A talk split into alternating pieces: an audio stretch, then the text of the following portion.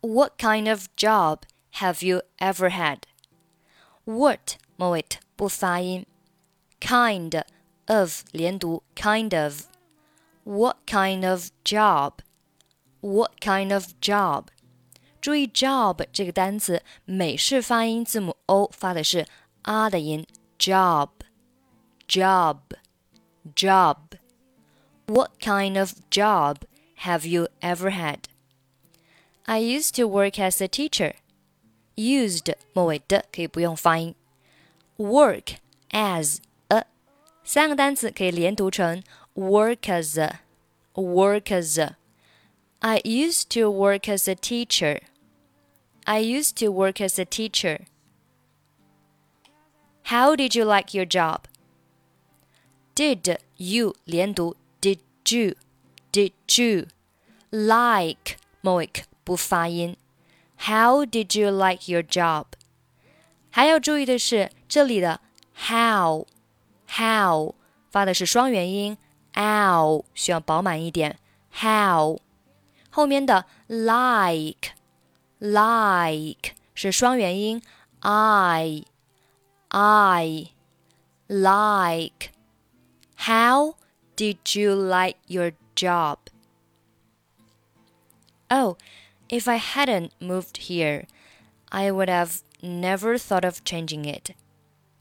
Hadn't 末尾 moved 末尾的可以不用发音。If I hadn't moved here, if I hadn't moved here，后面 I would have never thought of changing it. Would 和 have 连读是 would have would have。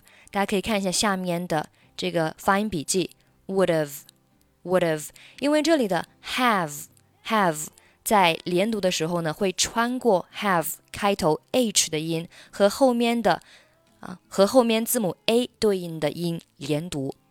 那这里 have have 它单独读这个单词的话呢，字母 a 对应的是梅花音 a，但是在句子当中 have 被弱读成了 have。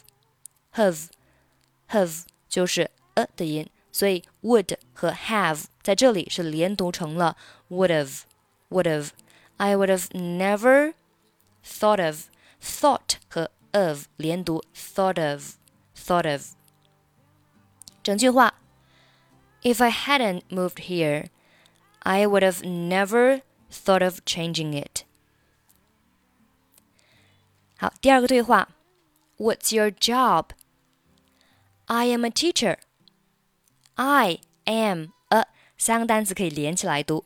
首先，我们看一下 I 和 am，这里是属于元音和元音的连读。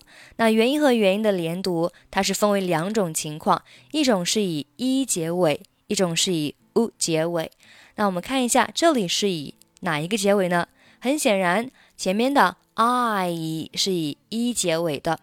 那如果前面一个元音是以一结尾，中间会加上一个 “i” 的半元音，大家也可以看一下下面的发音笔记啊，“i” 怎么写的？它是一个字母 J 的形式，“i”，所以是 I am，I am，I am。然后 m 和 a 连读是 m m，所以三个单词连读成 I am，I am，I am，I am a teacher。and I like the feeling it gives me. And I 可以连读成 and I, and I, and I like 末尾和后面 it 末尾不发音。And I like the feeling it gives me. And I like the feeling it gives me. Are you busy with the students every day? You know, my working hours are flexible except the hours of lectures. Hours 和 are 连读是 hours are, hours are. Hours 和 of 连读是 hours of, hours of. 中间的 except 末尾可以不用发音，所以整句话是 My working hours are flexible except the hours of lectures. 最后，我们再把两个对话读一下。What kind of job have you ever had?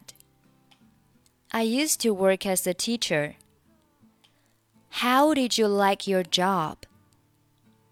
Oh, if I hadn't moved here, I would have never thought of changing it. What's your job? I am a teacher, and I like the feeling it gives me. Are you busy with the students every day? You know, my working hours are flexible except the hours of lectures. 想要获得本期节目的发音笔记，欢迎关注微信公众号“英语主播 Emily”。在公众号里回复“二零二一零六零二”即可获得。我们下期再见，拜拜。